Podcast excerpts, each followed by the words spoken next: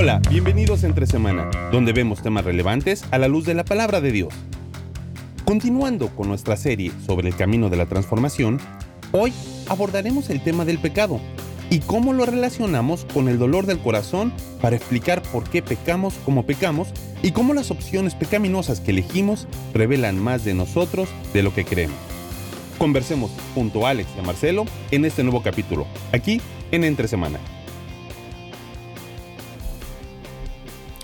Bienvenidos a Entre Semana. Hoy vamos a ofender a todos porque vamos a hablar acerca de eh, el pecado y vamos a hablar, ¿cuál es el título?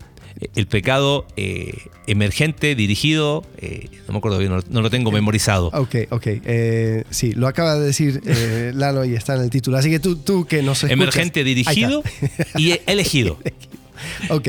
Y, y, bueno, va- ¿Y ¿Qué, es eso de emergente? Su- Suena bien, pero... Sí, eh, mira, esto lo, lo escuché de una persona que estaba en el, en el podcast de Bible Project eh, y déjame ver si dónde tengo la cita, la cifra.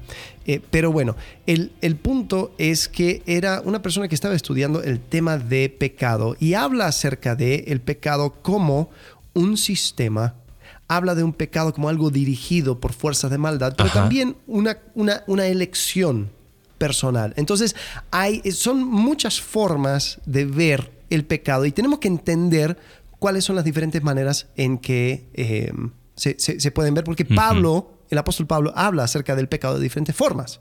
Habla acerca de el pecado, entonces me sedució. Espérate, o sea, ¿cómo, cómo- cómo que te ¿Cómo se- va? ¿Cómo te seduce el pecado? Eh, el, el pecado eh, me, me empujó, me, me llevó, etcétera. Después, de- o sea, pero, pero tú eliges. Bueno, sí, también todos escogemos el pecado. Sí. Entonces hay diferentes maneras de entender este, esto del pecado. Y vamos a hablar, porque eh, en esto del camino de, de la, de la transformación está el concepto del pecado que habita en mí. Esta expresión aparece en Romanos capítulo 8, o capítulo 7, cu- cuando Pablo dice, pero no, no soy yo, sino el pecado que habita en mí.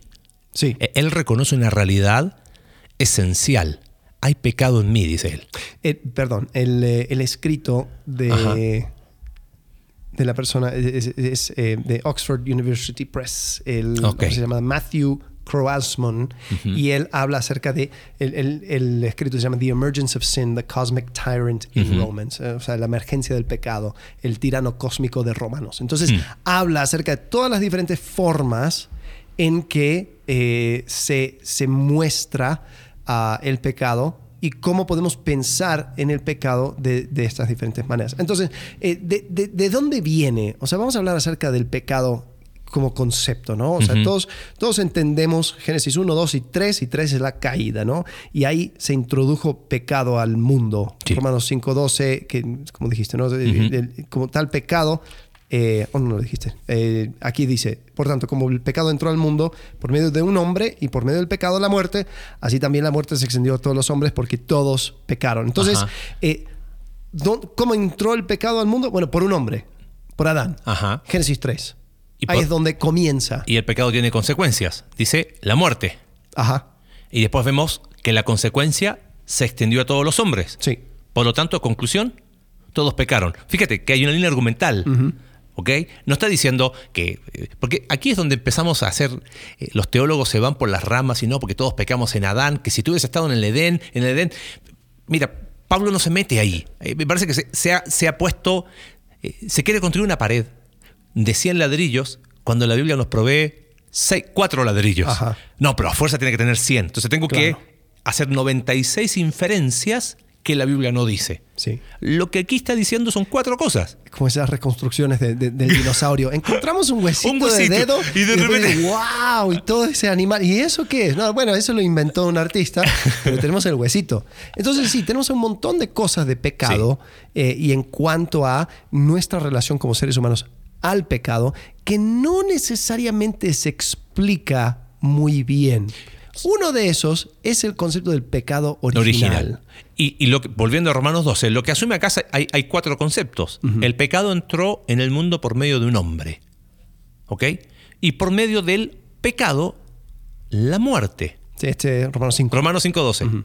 Segunda cosa. Tercera cosa, y va, una va, va tras otra, esa muerte, que es la consecuencia del pecado, se extendió a todos los hombres, que es lo que uno puede ver por simple observación.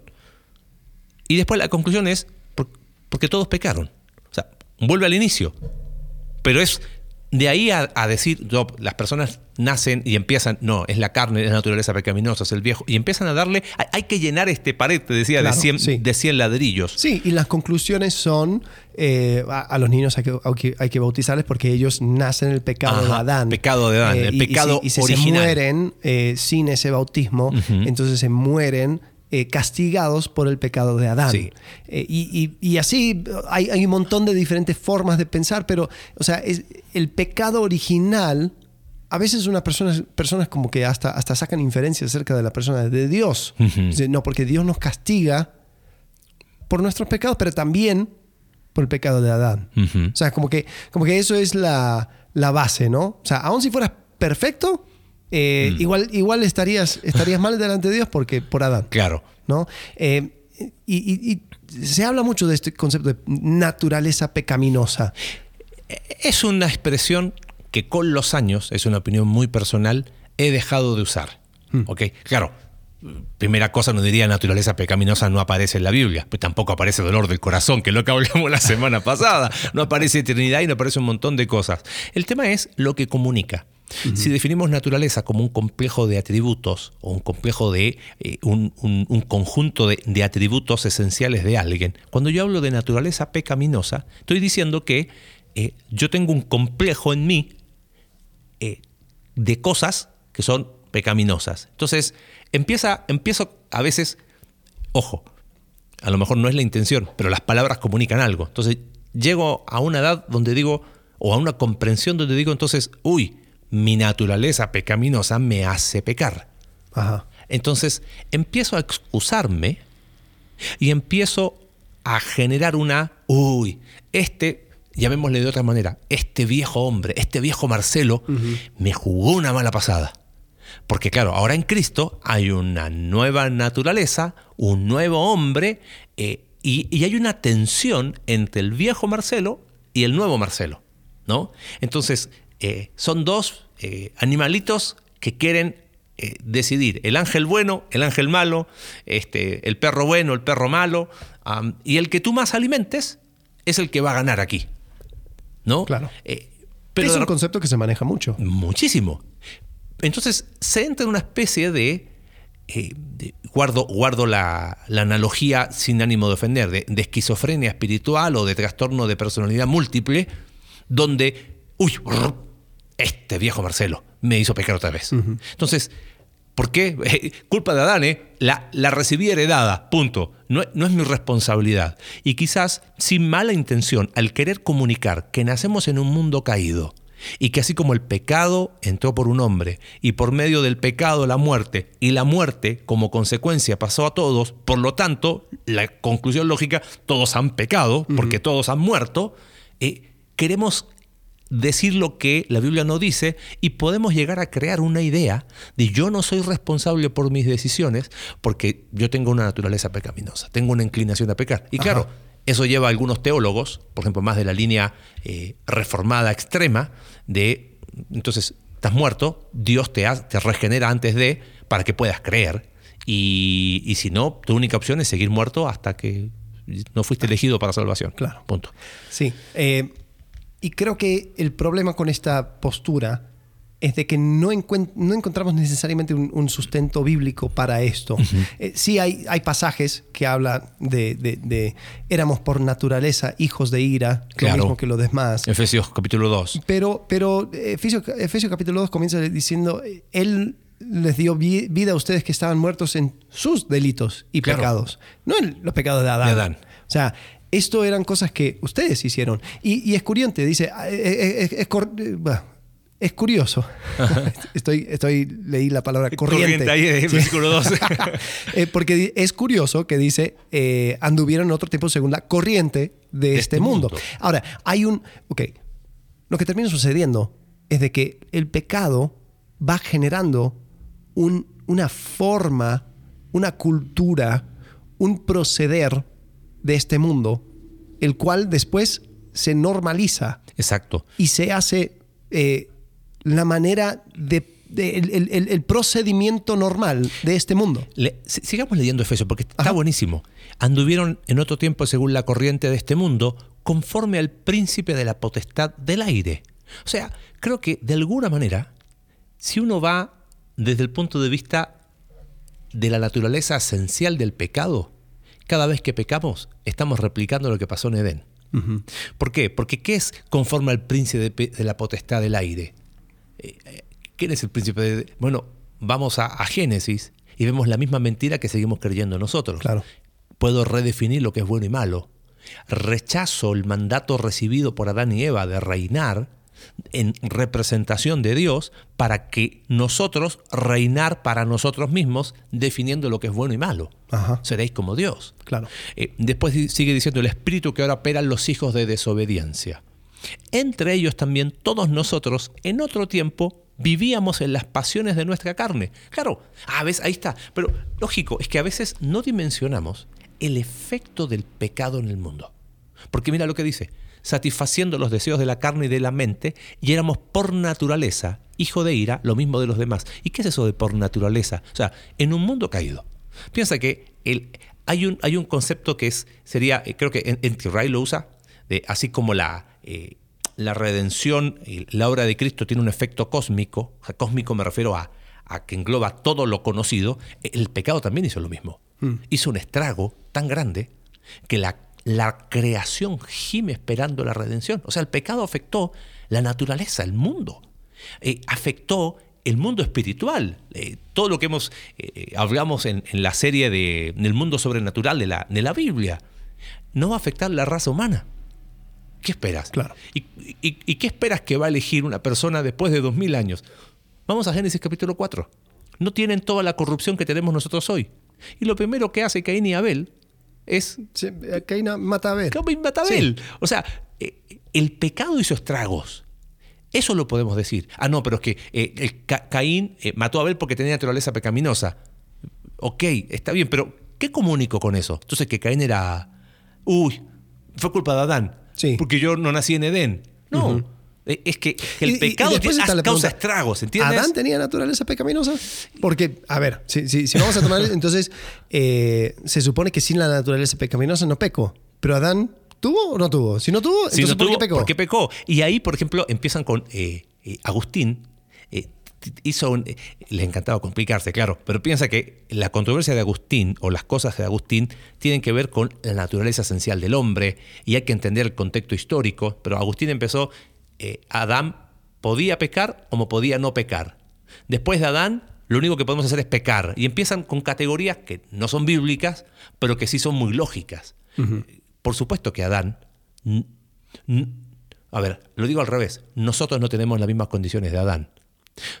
Pero al igual que Adán, tenemos la, de- la posibilidad de poder elegir. Porque creo que ahí está, ahí está en esencia, cuando nosotros pecamos, ¿qué estamos haciendo? Estamos tomando, o sea, repitiendo el, el- el error de, de Adán, diciendo, Ajá. yo quiero definir Bien y mal. bien y mal, y quiero hacerlo independiente de quién es Dios. Claro. Entonces es una declaración de independencia, Totalmente. es una rebelión al reinado de Dios sobre nosotros. Y, y por ahí va. No estamos diciendo que no, no creemos en una. En que, uy, todos nacen eh, buenos, perfectos, santos e inocentes, sin pecado, y que el mundo los, los- los corrompió. No estamos hablando de eso. Ah, eh, eh, hablamos de esa propensión que cada ser humano tiene de ir tergiversando el mandato recibido a, a nuestro padre humano, Adán, de, de reinar bajo la autoridad de Dios para empezar a reinar unilateralmente. Es esa propensión a vivir independiente de Dios. Sí. ¿No? Eh, porque de alguna manera, eh, al igual que Adán, eh, fuimos creados con un aspecto volitivo, que lo seguimos teniendo.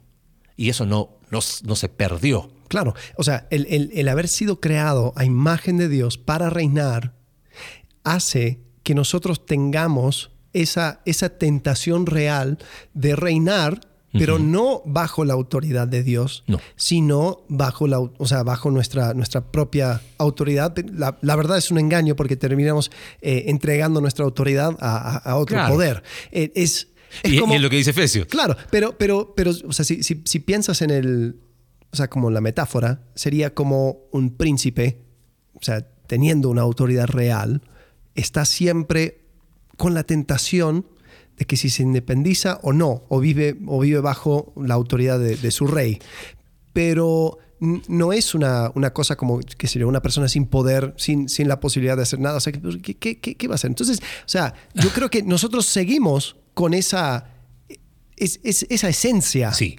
Y, y, todo esto para llegar a dónde? Porque estamos hablando del camino de la transformación.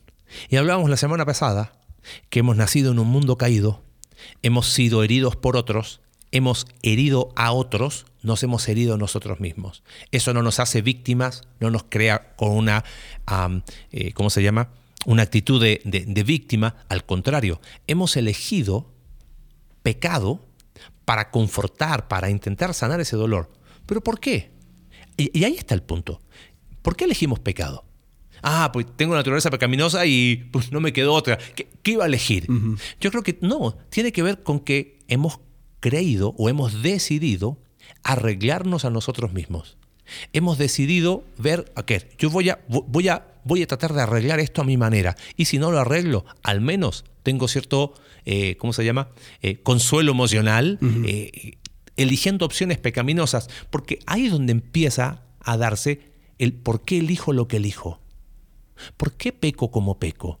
¿Por qué termino siempre eligiendo el pecado? Ay, ah, termino eligiendo el pecado porque estoy sujeto a esta naturaleza. Uy, pobre de mí. Entonces tengo que mortificar ¿no? el pecado y tengo que, por mi culpa, por mi culpa, por mi culpa, tengo que elegir los medios de gracia que empiezan a, a a que esa naturaleza pecaminosa, dicen, se transforme en, lo dicen muchos teólogos, restos de pecado que habitan en ti.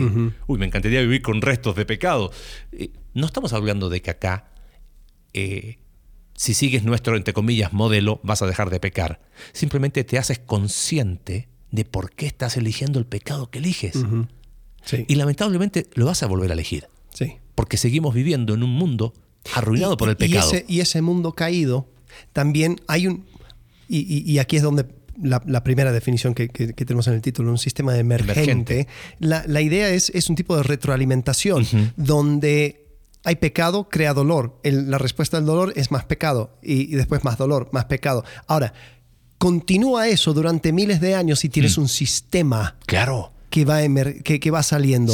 Y, ¿Cuál es la, el, proceder de las naciones? Es, lo que dice Jesús, ¿no? O sea, los, eh, ¿qué dicen los líderes de este mundo? Eh, se señorean. Y, es como que, pero no será así con ustedes. ¿Qué está haciendo Jesús? Está diciendo, hay un sistema, pero tú no vas a ser parte de ese sistema. O sea, por eso hablamos mucho del reino de revés. Claro. Porque ya había bien establecido una manera correcta sí de hacer las cosas. O sea, el príncipe de Machiavelli. O sea, eso es, es, es, es moverte dentro de del sistema de este mundo. Entonces, em, por ejemplo, hay, hay un video de, de, un puente que em, inauguraron en Londres en el año 2000 y quisieron, o sea, un montón de personas se, subieron al puente y dijeron, no, no, hay, no hay problema, va, va, a aguantar, ya, ya hicieron todas las pruebas, pero de repente el puente empieza a moverse, no para arriba, para abajo, sino de, derecha a izquierda, de un lado para el otro. Empieza, a, oscilar. Ajá. Y,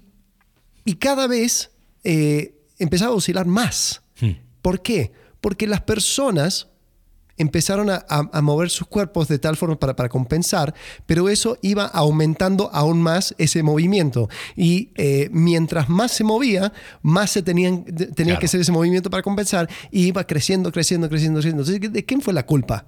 ¿Y qué, qué, pasó? es que todos juntos hicieron un efecto más grande que ellos mismos. Eh, otra manera de pensarlo es, en los, insectos. Eh, una hormiga, por sí solo, es un animal bien tonto. O sea, no... No te va a hacer nada. No. Pero un montón de hormigas, o sea, una... una ¿Un hormiguero? Un hormiguero. tiene una inteligencia donde va buscando comida, va resguardándolo, va haciendo un montón de cosas, se va expandiendo. Mm. Yo en, mi casa tengo una, una lucha eterna contra eh, las hormigas, eh, pero, o sea, yo puedo con una sola hormiga, pero cuando se va juntando, va creando una cosa que, que hay, creo que hasta hay científicos que dicen, sí, porque dicen que, que, las, o sea, el organismo en sí es... Eh, el, es, es- el nido. O sea, no, no es la hormiga. Porque, Sí, por ejemplo.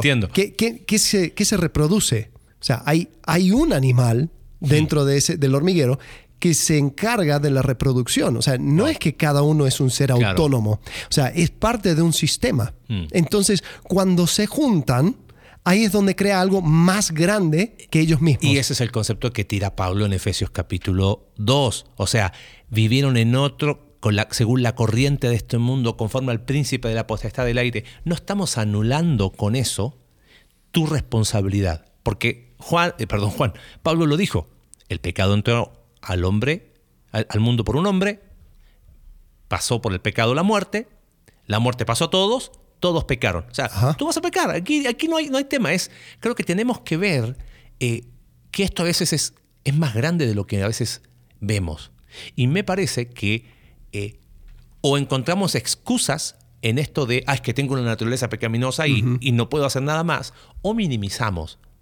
Y no nos damos cuenta que estamos en un sistema que tiene creencias, que tiene valores, que se ha distorsionado por miles y miles de años. Sí, y, y creo que Pablo hace referencia a esto en Romanos 6. Eh, dice, sabiendo esto que nuestro viejo hombre fue crucificado juntamente con él, para que el cuerpo de pecado sea destruido, a fin de que no sirvamos más al pecado. El cuerpo de pecado. Algunos dicen que eso, esa, esa forma de hablar, del cuerpo de pecado, se puede asemejar con el cuerpo de Cristo. O sea, donde es, es un montón de personas individuales conjuntos dentro de un sistema bajo Cristo. No puede ser el cuerpo corporal, porque si no seríamos gnósticos y Ajá. estaríamos con un problema. Sí, ¿No? sí, nosotros no, está- no- no vamos a destruir nuestro cuerpo, pero el cuerpo de pecado, el corpus, eh, el, el- el conjunto, El conjunto de, sí. un sistema. A- a- así como, como los, los romanos eh, terminaron eh, em- ejemplificando a todo el sistema romana bajo una diosa, crearon una diosa, lo llamaron Roma, y era la diosa Roma, entonces eh, rendían culto a Roma, Sí. pero no era necesariamente, era como que una Claro. personificación. Entonces el cuerpo de pecado, o sea, por eso es un sistema emergente. Eh, en 5.21 de Romanos, eh, el pecado ejerce dominio. En 6.12 también dice, el pecado en capítulo 7 tomó oportunidad para producir codicia y matar, eh, cobra vida. El- entonces el pecado cobró vida. Claro, eh, hay una personificación Exacto, interesante. habla acerca del pecado como algo, como un ser viviente. Entonces, eh, hay, hay que, hay que ver cómo se, se va manejando eh, este concepto de pecado. Y, y- y eso de sistema me encanta. Pienso en 1 de Pedro capítulo 1, verso que es 18 en adelante, que sabiendo que fuiste rescatados de vuestra vana manera de vivir, la cual heredamos de nuestros padres. Y a veces no nos damos cuenta a qué, no- a qué se refiere con eso. Claro, han sido mentiras que hemos creído por años, por años, por años, por años, que tus padres creyó de sus padres, de su- y, y fuimos creándonos, creyendo ese sistema de valores distorsionados, pero que normalizaste y que estableciste como algo normal. Entonces, haces cosas, pero es lo más normal del mundo. Pero no te das cuenta que es pecado, pero eso no, no te excusa, al contrario. Lo que pasa es que está tan normalizado, la distorsión la normalizo, cuando la normalizo la incorporo y termino celebrándola. Ahora, si ya aquí hay un lío, imagínate añadirle a ese pecado todo eh, eh, seres espirituales que están en contra de Dios. ¿no? Primera de Pedro capítulo 5, verso 8, sean de espíritu sobrio, estén alertas, vuestro adversario, el diablo, anda al acecho como león rugiente, buscando quien devorar. O sea, hay fuerzas espirituales. Es lo que dice Pablo, no tenemos lucha contra sangre ni carne. Exacto. Entonces, esa, esa es la otra, la segunda cosa. Ajá. Es, es eh, Dirigido. algo dirigido. ¿Quién lo dirige? O sea, por- o sea si, si es un cuerpo, si es una cosa, que como, como, como unas abejas. Efesios capítulo 2, el príncipe de la potestad del ahora aire. tenemos algo dirigido. Algo que, que un ser o, o, eh, seres andan moviendo para eh, aún más, o sea, a- a- aumentar aún más esta propensión a pecar. Es, una, es un engaño activo. Sí, y, y qué bueno que lo dice, porque algunos dicen, no, no, no, le quieren echar toda la culpa al, al diablo. Ajá. Y por supuesto que tiene, tiene su lugar Sí. las fuerzas espirituales de maldad.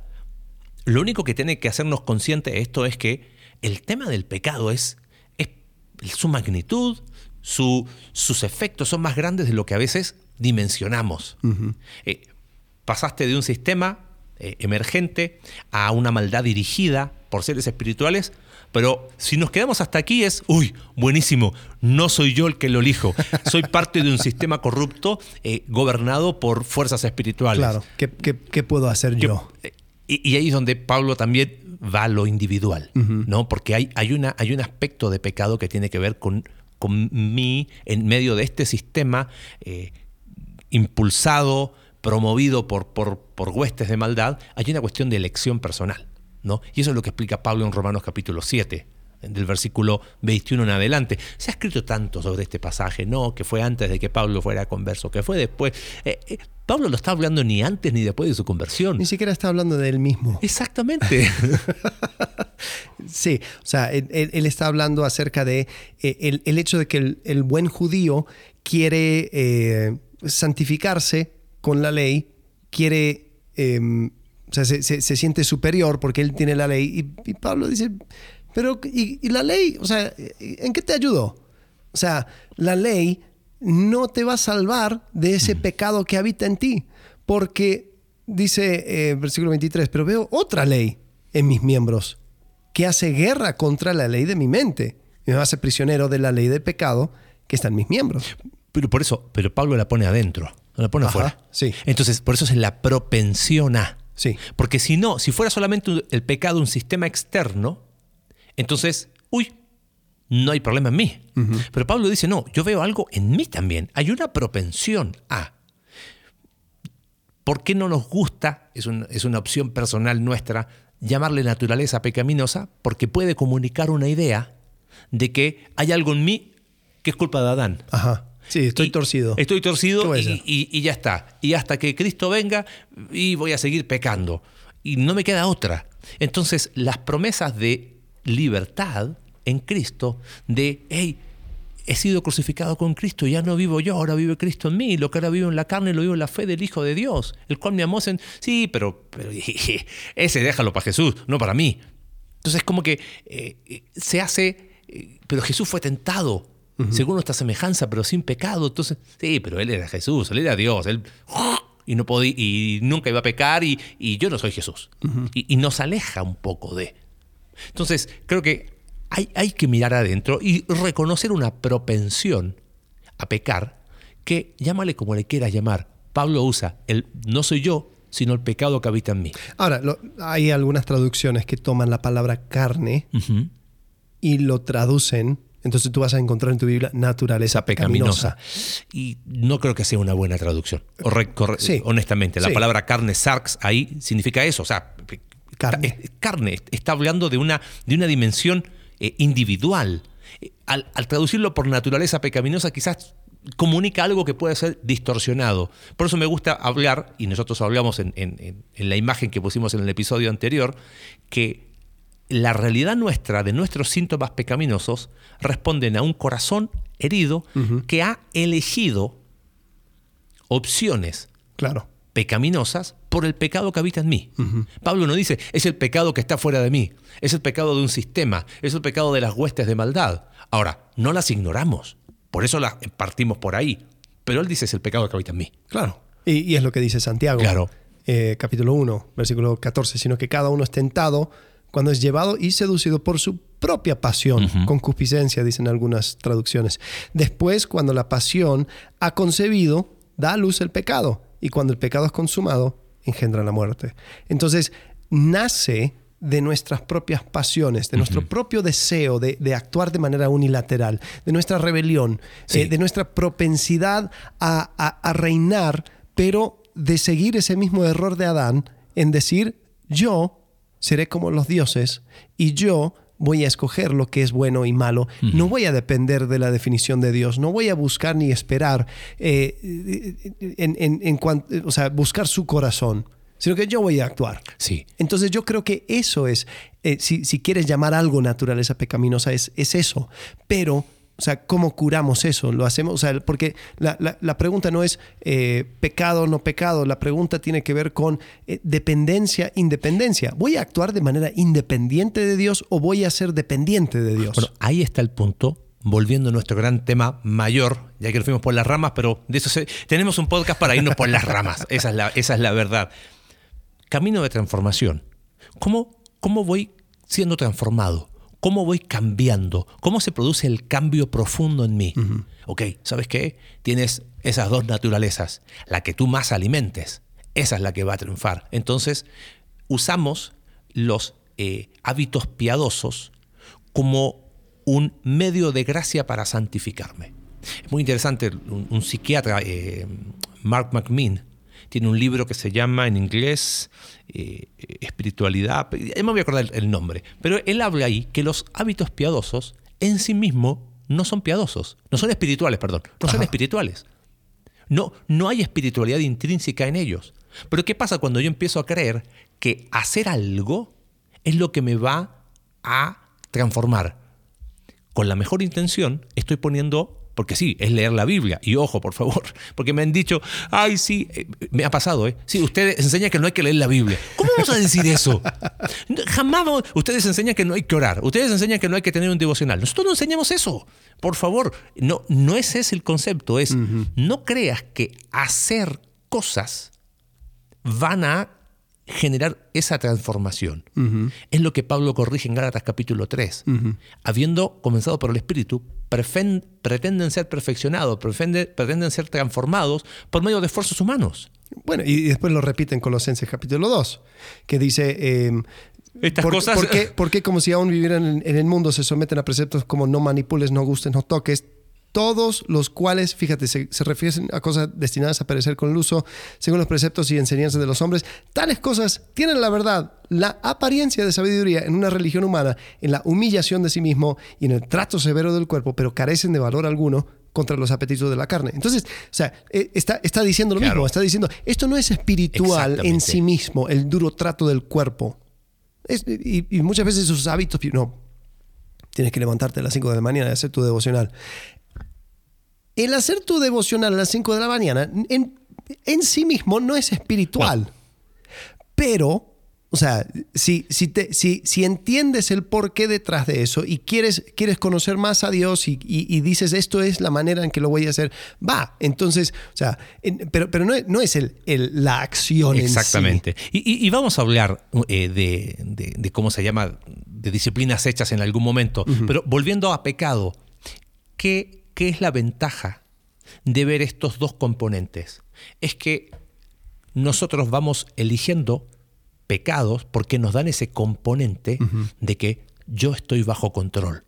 Yo estoy eligiendo, yo estoy determinando lo que es bueno o malo para mí y eso me da cierto confort emocional y lo sigo eligiendo y lo sigo eligiendo y lo sigo eligiendo. Entonces, lejos de estar detrás de derriba un ídolo, porque el corazón es una fábrica de ídolos y ídolo tras ídolo, es, empiezo a darme cuenta, hey, ¿te das cuenta por qué pecas como pecas? Y lo empiezo a relacionar con mi dolor y es como que, wow, traigo a Cristo. ¿Qué, qué, qué ponemos nosotros en toda esta ecuación? Ponemos no solamente un corazón herido, reconocemos las opciones pecaminosas. Yo he elegido pecar. Yo decidí creer la misma mentira que creyó Adán, que yo puedo definir para mí lo que es bueno, lo que es malo. Y me lo creí tanto que por años he elegido ese pecado que habita en mí. Por eso eh, los que han estado con nosotros en la iglesia hablamos de pecados motivacionales, como los pecados que dan lugar a otros pecados, ¿no? Yo he elegido por años este pecado motivacional porque me he creído la mentira de que yo puedo definir para mí lo que es bueno, lo que es malo. Entonces, mira, mira cómo se empieza a dar. No quiero, entre comillas, soltar ese dolor. ¿Por qué? Porque es mi, mi identidad eh, estancada, distorsionada, pero al mismo tiempo no lo quiero soltar porque es mi excusa para seguir pecando. Claro. Y yo quiero seguir reinando en mí. Yo quiero seguir definiendo para mí lo que es bueno o lo que es malo. Yo quiero seguir viviendo en independencia de Dios. Y vivo en independencia por una sencilla razón. No creo que, no le creo a Dios en cuanto al dolor de mi corazón y no le creo a Dios en cuanto al pecado que habita en mí. Y cuando uno le empieza a creer a Dios al respecto de esas dos cosas, es, ¿sabes qué? Aquí, aquí tengo mi corazón herido, aquí está mi dolor, pero aquí también está mi responsabilidad. Yo he elegido pecado en mí. Claro. Y, pero eso es, lo hemos hablado cuántas veces, eso es ir en contra de narrativas que tienen una persona de 40 años. Bueno, sí, y, el dolor nos, o sea, distorsiona las cosas. Ajá. Hay, hay personas heridas que hacen cosas y tú, o sea, la gente lo ve desde afuera y dice, "A ver, ¿y este por qué está actuando así? O sea, pero para la persona es perfectamente racional. Claro. Es, es perfectamente lógico. Es no obvio que, que- que voy a, o sea, qué sé yo, la, la- la persona eh, está en la carretera, el, el que está adelante frena y después el otro le quiere buscar y le quiere chocar. Y, o sea, para la persona en ese momento es, es perfectamente racional porque, porque, porque me insultó, porque me, me- me trató mal y porque yo, yo, yo le voy a mostrar quién, quién manda. O sea, pero desde afuera uno dice, ¿en qué momento esta persona está, está actuando como un loco? Pero es, un- es esa misma distorsión que nos lleva a un pecado. Sí. Ahora, eh, hablaste de pecados motivacionales. Otros, eh, también otra forma de hablarlos son los pecados capitales. Eh, se habla de las siete, siete pecados capitales. Eh, muchas veces nosotros en, en el mundo eh, evangélico evitamos ese término porque suena muy católico. Muy ¿no? católico, claro. Porque, porque ellos hicieron con los años la distinción entre pecado capital como pecado mortal y pecado veniales como pecados de segunda categoría. Pero eso no era originalmente el concepto. Sí, sí. El, el- el concepto original era capital como, como fuente, como, Como cabeza, de río. Como, como motivacional. Ajá, sí, de, de dónde nace. Entonces, eh, a, a través de muchos de los años se han tratado de, de- de categorizar los pecados, es decir, a ver, esto de dónde viene, eh, cómo, cómo se, en qué categoría lo pongo. Y, eh, o sea, los siete es ira, lujuria, gula, eh, envidia, avaricia, pereza, orgullo. Y, y yo creo que... em, es una buena forma de, de- de poder categorizarla. Hay personas que tienen ocho, otros que tienen otras, nueve, lo que sea. Pero, pero el punto es, eh, los pecados, o sea, todos se, se pueden ir agrupando, ¿no? O sea, Mm. van, van rimando. Sí. Y creo que de- de- la- el poder detrás del pecado es la narrativa, Mm, es la mentira que te hace creer. sí, Eh, entonces, por ejemplo, la ira, yo tengo que controlar claro. yo tengo que controlar a todo costo, entonces por eso golpeo la mesa, por eso grito, por eso soy violento, porque yo voy a tener el control. Eh, después la lujuria, yo debo de tener placer sexual ilimitado, o sea, yo, yo lo merezco. Yo lo merezco. Y, y, eh, soy, nací en un, o sea, he tenido condiciones tan adversas. Mira, mira mis condiciones, entonces, ¿sabes qué? Yo, yo merezco un poquito de placer, no puede ser todo malo. O podría ser, podría ser una, una situación donde la persona dice, "Ps, o sea, yo eh, merezco dominar, ¿no? Claro. Eh, por, por encima de esta persona porque yo soy, soy superior eh, y, y yo necesito ese, ese placer. y, y- y después, bueno, a ver, la, la gula o el exceso, yo tengo que darme el gusto. Y, quizás rasquemos un poquito, no solamente darme el gusto, es eh, nadie se preocupa por mí. Ajá. Yo eh, he he sido, no he tenido valor. eh, pero ojo, estos son diálogos eh, internos que no necesariamente son conscientes. No me gusta hablar inconsciente porque de repente, ah, freudiano, no, me refiero a conscientes que no nos damos cuenta, pero están ahí. Es lo que dice David, ¿quién podrá entender sus propios errores? Líbrame de los que me son ocultos, de cosas que no me doy cuenta, pero han estado ahí por años. Claro. Una persona que tiene una, la narrativa de la gula, que elige la gula como pecado motivacional, tiene una relación tóxica con la comida, tiene una relación tóxica con la bebida. ¿Por qué? Porque ese es su refugio. Porque claro, le da valor. Alguien, o sea, me estoy dando, no valgo para nadie, bueno, yo me doy valor a mí mismo y me permito cosas. Entonces, no sé si, eh, o sea, si se dan cuenta, es, es más profundo de simplemente, "Ay, yo nunca voy a decir eso. Sí, pero es que, que, ¿por qué me tengo que dar el gusto? Correcto. Hay, hay algo que te está motivando Claro. y generalmente es una, es una narrativa que fue construido a, a través de tu dolor. Claro, ¿por qué? Porque nadie... Es que si, si es- nadie, nadie va, va- va a cuidar por mí. Exactamente. Entonces yo tengo que ha- hacer que, que- que me dé el gusto de, de- de esto, del otro. Yo lo merezco. Sí. Eh, la envidia, yo me merezco lo que ellos tienen. Entonces, eh, esa persona no, no lo merece, yo lo merezco. Yo lo merezco. Yo, soy, yo soy más eh, digno de aquella Ajá. cosa. Eh, avaricia dice, yo necesito más y más. Y generalmente hay, un, hay una, una inseguridad, ¿no? porque, porque yo, yo no tuve nada creciendo. Entonces Claro. yo, yo tengo que acumulan, Acumular. Este, hay insatisfacción con los ingresos, nunca, nunca es suficiente, deseo constantemente más, más. Sí. Eh, pereza, no puedo, así que no hago. No es mi culpa. Sí. Y- pereza creo que también es una que se tiene que definir, porque muchas veces pensamos en pereza, pensamos en una persona floja. ahí floja, Y, y no es eso. sofá, eh. No, no, no. nada. Tiene que ver con no me hago responsable de mi mundo. El perezoso dice, como no puedo cambiar, entonces no lo voy a hacer. No, es que no es mi culpa. Eh, es interesante, el perezoso siempre va a encontrar una excusa. Correcto. Siempre, siempre, ante cualquier cosa, te va a dar una excusa. Entonces, eh, no se hacen responsables, eh, a veces suelen tener, es interesante cómo se expresa la pereza. Ojo, eh, no estamos diciendo acá que no existen, pero se expresan a veces como ataques de pánico. ¿Por qué? Porque no me hago responsable. No estoy diciendo que todo ataque de pánico es producto de la pereza. Ojo, pero estoy diciendo que muchas veces se expresa la pereza de esa manera.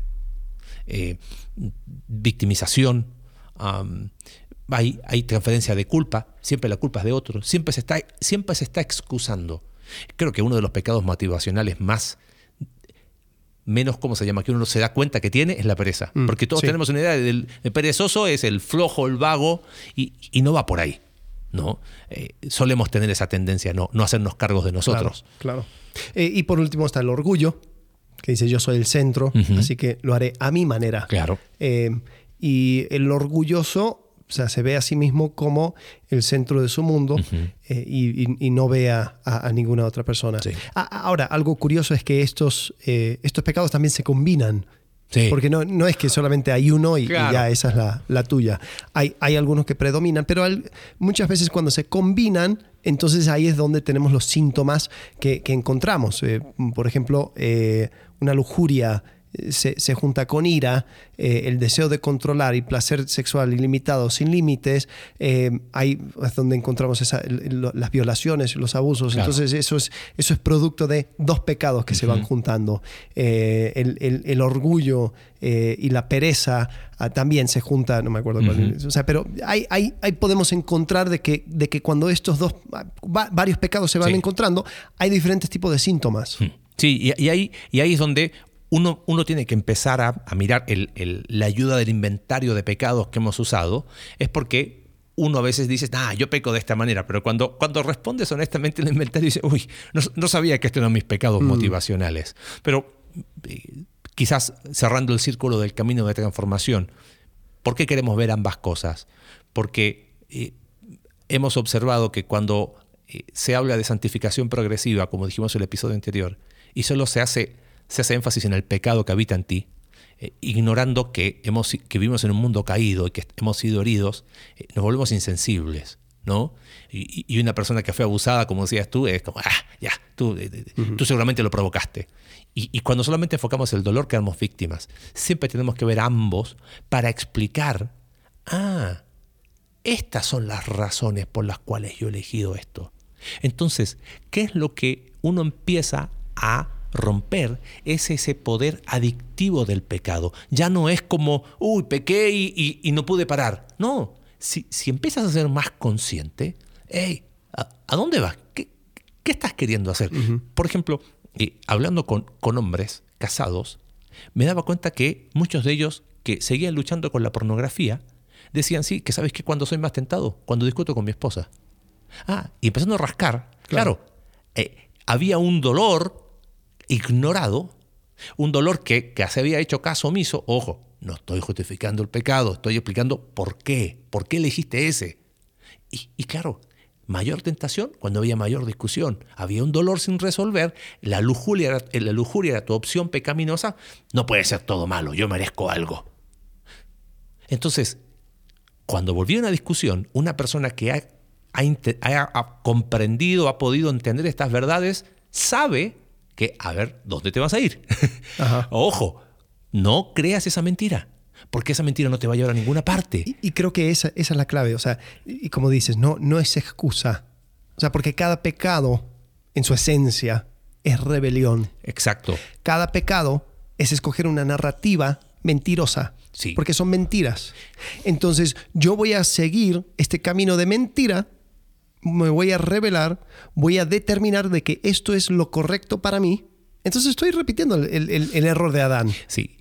Y, y ¿te acuerdas cuando enseñaste Primera de Juan hace un tiempo en campamento, en un campamento que te invitaron, y estuvimos hablando de Primera de Juan? Sí. ¿Y cuál es el concepto de luz? Y Dios es luz, por lo tanto mortifica tu pecado y ven a la luz casi sin pecado. Ese no es el concepto que dice Juan. Claro. Y a veces esta idea de mortificación del pecado es, hay pecado, tengo, tengo, tengo que... f-". No, no, no, no. Ven a la luz y la luz ¿qué hace? La luz expone. La luz trae, identifico. Entonces, Dios es luz, en Él no habita ninguna posibilidad de tinieblas, pero si yo digo que no tengo pecado, me estoy engañando. Claro. Pero en vez de alejarme, porque Él es luz, me acerco para que la luz pueda, yo pueda verlo. Y al verlo, pueda dejar de creer esas narrativas de si yo digo de mí que no tengo pecado, me estoy engañando a mí mismo.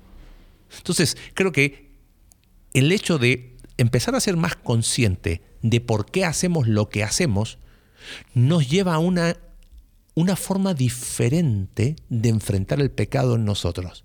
Ya no, no pasa tanto de por mi culpa, por mi gran culpa, no pasa tanto por, eh, lo vi muchas veces, oye Marce, yo leo la Biblia, y, la leo con la mejor actitud y, y, es como que empiezo en la frustración porque es como trato de aumentar mi hábito piadoso, pero el pecado como que aumenta más. Sí. En cambio, cuando yo empiezo a ponerle nombre, cuando empiezo en una mano, traigo mi, mi corazón herido y en el otro mano la responsabilidad de mis pecados, es donde entonces Cristo no solamente es mi Salvador, mi eternidad, sino quien sana el dolor de mi corazón y que me libera del pecado que hay en mí no para no pecar nunca más, pero me libera de ese poder adictivo, de esa mentira que yo he creído, de esa narrativa que me he contado por tantos años, que sigue sigo justificando mi pecado y es como, ay, sí, entonces es como que hablas con personas y esta naturaleza pecaminosa. Entonces volvemos a, lo que hicimos al inicio. No, ese es el punto. Y, creo que esa es la clave. O sea, tú, tú puedes ser libre o sea, es, lo que dice en eh, Romanos capítulo 6. Entonces continuemos en, el pecado para que la gracia abunde. No, no, no, no. O sea, fueron, fueron liberados del pecado. Y creo que e, ese, ese tema, cuando uno lo comprende, eh, ya te permite como que ir más allá. De, mm. simplemente ser reactivo, de, caer y decir, bueno, tengo que intentar más fuerte. Y decir, a ver, ¿qué está motivando esto? Mm. Porque una persona hambrienta va, va, a comer de, cualquier lado. Una persona con sed va a, eh, va a tomar de cualquier zanja. Hmm. Pero una persona saciada va a, discriminar, va a decidir, va a, elegir de, una manera mucho más sabia. Entonces, cuando yo entendiendo mis carencias, entendiendo el dolor de mi corazón, eh, permito que Él me sane, entonces ahora lo que antes parecía una opción inevitable a causa de mi dolor, no, es que tú no sabes lo que, lo que me ha pasado. O sea, yo hago esto porque así fui creado, hmm. así, así, así vi mis padres. Así tengo mi naturaleza. sí, entonces, no, es que, es que yo nunca voy a permitir que nadie tome ventaja de hmm. mí, entonces yo siempre voy a, voy a asegurarme de, qué sé yo, ¿no? Es que, es que yo crecí viendo a las personas con tanto y por eso yo, yo, yo merezco que, hmm. lo que ellos tienen, etcétera, etcétera. Pero cuando entiendo de que Cristo es la solución para ese dolor, ahí pierde su poder. Totalmente, totalmente. Y, ahora puedo llegar a Él, encontrar satisfacción y plenitud en Él, hmm. y como tú dices, libertad del pecado. Totalmente. Es decir, yo no tengo que escoger eso. Yo, yo, esto, esto es una opción eh, que tengo, pero, pero ¿para qué lo voy a escoger si detrás de eso es una mentira? Claro. Detrás de eso solamente hay, hay, hay tristeza, hay más dolor, hay adicción. Sí, y, y, pienso, se me viene a la mente, yo sé que ya no, nos fuimos de tiempo, pero ir cerrando, hay donde pasajes como primera de Juan, capítulo 1 y capítulo 2, toman, toman otro peso. Y después quiero leer eh, Romanos capítulo 8, porque Dios es luz, si afirmamos que tenemos comunión con Él, pero sigo viviendo en la oscuridad, sigo viviendo con asuntos pendientes, sigo, sigo negando una realidad, mm. estoy mintiendo. Pero por otro lado, si vivimos en luz, fíjate, tengo comunión unos con otros. Mis temas sin resolver se empiezan a resolver. Dice, tenemos comunión y la sangre de Jesucristo nos limpia de todo pecado. Ahora, si yo digo que no tengo pecado, me engaño a mí mismo. Pero si confesamos nuestros pecados, o sea, ves, no estamos hablando de que desaparece el pecado. Entonces, por eso después Juan capítulo 2 versículo 1, hijos míos, yo les he escrito estas cosas para que no pequen, para que el poder adictivo ya, ya no tengas una excusa. Ahora, si alguno peca, tenemos ante el Padre a un intercesor Jesucristo. O sea, no estamos hablando de impecabilidad, Estamos hablando de libertad, que es muy distinto. No estamos hablando de perfección, estamos hablando de sanidad y de darte cuenta que, ah, ¿dónde vas a ir? Es como el volcán, Sí. que está por hacer erupción. Claro. Y- Sabe por dónde va- vas a elegir. Ajá. Y, y creo que eh, lo estuvimos hablando. Eh, una persona va a continuar pecando porque el pecado es atractivo. Sí. Eh, El pecado es un engaño.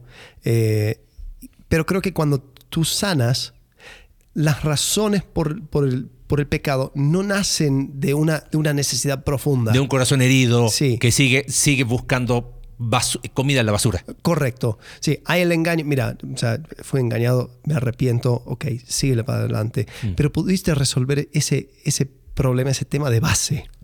Y cada vez más se, se- se- o sea, como que brilla más la persona de Cristo y, y puedes identificar el engaño del pecado. Totalmente. O sea, es, es- es algo que yo, yo personalmente he estado haciendo, donde, donde o sea, estoy presentado con la posibilidad de pecar y digo, ¿y, y esto a dónde lleva? Ajá. O sea, ¿cuál es el engaño detrás de esto? ¿Cuál es la mentira detrás de esto? Y muchas veces me doy cuenta, no, o sea, el seguir este camino eh, solamente me va a llevar a un, a un lugar que, o sea, donde, donde ni, ni- ni yo, ni yo quiero llegar. Totalmente. Entonces, pero, pero esa, esa posibilidad de ver, o sea, solamente llega cuando tú puedes ver tu propio dolor, tu propia necesidad, cuando tú lo puedes en- entregar a Cristo y puedes buscar a Cristo para esa liberación del pecado. y ponerle nombre a tu pecado. Ajá. Porque el tema es si confieso mis pecados. No, pero, pero ¿qué es? Por eso eh, hablamos mucho de identificar. Eh, ¿Por qué no vinieron a la luz? Porque la luz expone, dice Juan capítulo 3. Ahora, teniendo esto en mente, me gustaría, no sé si tienes algo más para agregar, lea Romanos capítulo 8. Este capítulo está siendo cada vez toma otro color cuando yo entiendo esto, porque capítulo eh, 6 y 7 viene hablando de esto, del pecado que habita en mí, pero de- de que es posible una vida distinta. Por tanto, ahora no hay condenación para los que están en Cristo Jesús, los que no andan conforme a la carne, sino conforme al Espíritu. La ley del Espíritu da vida en Cristo Jesús, te ha libertado de la ley de pecado y de la muerte. ¿Eso es una mentira entonces? No está hablando que te va a libertar. Te ha libertado. ¿Y qué significa eso? Puedo vivir una vida en esa libertad en Cristo. No significa que no dejo de pecar, pero significa que puedo verlo, puedo identificarlo. Pues lo que la ley no pudo hacer, ya que era débil por causa de la carne, Dios lo hizo. Me encanta. Enviando a su propio Hijo en semejanza de carne de pecado y como ofrenda por el pecado condenó al pecado en la carne, para que el requisito de la ley se cumpliera en nosotros, que no andamos conforme a la carne, otra vez, andamos conforme al Espíritu. Pero los que viven conforme a la carne ponen la mente en las cosas de la carne, pero los que viven conforme al Espíritu en las cosas del, del Espíritu. La mente puesta en la carne es muerte, la mente puesta en el Espíritu es vida y paz. Eh, me salto alguno porque si no se va a hacer muy, muy largo. Versículo 9. Sin embargo, ustedes no están en la carne, sino en el Espíritu. Si en verdad el Espíritu de Dios habita en ustedes, lo que hablábamos del, del nuevo pacto. O sea, sin Espíritu Santo no puede haber libertad. Sin Espíritu Santo nunca voy a identificar el dolor de mi corazón. Sin el Espíritu Santo nunca voy a poner nombre a mi pecado porque es el Espíritu Santo en mí. Entonces, Claro. ¿Y, y a, quién, a quién se lo voy a entregar? Claro. O sea, Porque si no es Cristo. Esto no es autoayuda. Exacto. Es- no porque, es porque hay personas que quieren tomar estos, estos propósitos, estas cosas y, decir- y- y- y hacer de esto como un, un tipo de, sí, yo, yo me voy a sanar a mí mismo. Voy a yo- poner nombre a él. Sí. Sí. Y, lo declaro y le digo que el universo. No, o sea, esto se entrega. ¿Pero Sí. ¿A quién? a Cristo. Y si alguien no tiene el Espíritu de Cristo, el tal no es de él. Y si Cristo está en ustedes, dice, aunque el cuerpo esté muerto a causa del pecado, sin embargo el Espíritu está vivo a causa de la justicia. Y esto me encanta. ¿Qué promesa? Si el Espíritu de aquel que resucitó a Jesús de entre los muertos habita en ustedes, ese mismo poder, él mismo que resucitó a Cristo Jesús de entre los muertos, también dará vida a sus cuerpos mortales por medio de su Espíritu que habita en ustedes. Entonces, aquí es la conclusión, ¿ves? Así que, hermanos, somos deudores, pero no la carne. ¿Qué te debe la carne? ¿Qué le debes a la carne? Uy, ¿sabes qué? Le, le debo un par de pecados. No, no le debes nada. No, qué bueno nos dejó el pecado, no nos dejó absolutamente nada. Entonces, si ustedes viven conforme a la carne, habrán de morir. Y el versículo que leíamos en el episodio, hace dos episodios atrás. Pero si por el Espíritu hacen morir, si yo hago morir, pero lo hago por el Espíritu, las obras de la carne voy a vivir, entonces soy guiado por el Espíritu de Dios. Ustedes no han recibido un espíritu de esclavitud para volver otra vez al temor, sino un espíritu de adopción como hijos, entonces clamamos Abba Padre. Y si el Espíritu mismo da testimonio a nuestro espíritu de que somos hijos de Dios, somos hijos, también herederos, herederos, coherederos con Cristo, si padecemos con Él a fin de que también seamos glorificados con Él. Y podríamos seguir todo el capítulo 8, increíble, pero creo que eso, eso nos da una perspectiva de un cristianismo real. Deja de ser una quimera. Ah, sí, y ¿cómo? ¿Qué te puedo decir? Ahí, ahí la llevo. alimentando al Ahí perro está. malo. Claro, ahí va. Y cómo en la lucha, ahí echándole ganas. Claro, ¿por qué tanta frustración? Porque queremos arreglarnos a nosotros mismos. Queremos ir por la vida sin tener esas conversaciones incómodas, porque reconocer que hay dolor, reconocer que hemos, hemos sido heridos, reconocer que hemos herido a otros, es una conversación incómoda. Y de que, y de que tus padres ah, han- han- son el resultado de esa herida y tus abuelos y tus Y para bisabuelos. atrás, y para atrás. No naciste de un repollo. No, sí, y por otro lado, es incómodo ponerle Ajá. nombre a tu pecado. Claro. Siempre es más fácil, Señor, perdona nuestros pecados. El día de la Santa Cena, Señor, te pedimos perdón. Y si Por alguien todos los pecados en el de to- mundo, de todo, amén. amén. Pero ponle nombre y oh, cómo incomoda. Sí. Pero cuando hacemos eso y los tenemos a los pies de Cristo, la pregunta que hacías en el episodio anterior, ¿tú quieres ser sano? Uf, cambia absolutamente. ¿No? Vamos a hablar de la próxima semana, de cómo, cómo se produce esto entonces. Y vamos a meternos un poquito en Hebreos capítulo 4 y, y cómo ahora empiezo a extender gracia y empiezo a extender misericordia. ¿No? Pero bueno, nos vemos próxima semana. Hasta ahí llegamos. Sale, Hasta la gracias. próxima. Adiós. Gracias por acompañarnos en un capítulo más de Entre Semana. Recuerda que puedes seguirnos a través de nuestra página web icv.mx diagonal entre semana y puedes enviarnos tus preguntas a entresemana.icv.mx y en Twitter entresemanacv. Ayúdanos a difundir este contenido dejándonos tu valoración en tu aplicación de podcast favorita.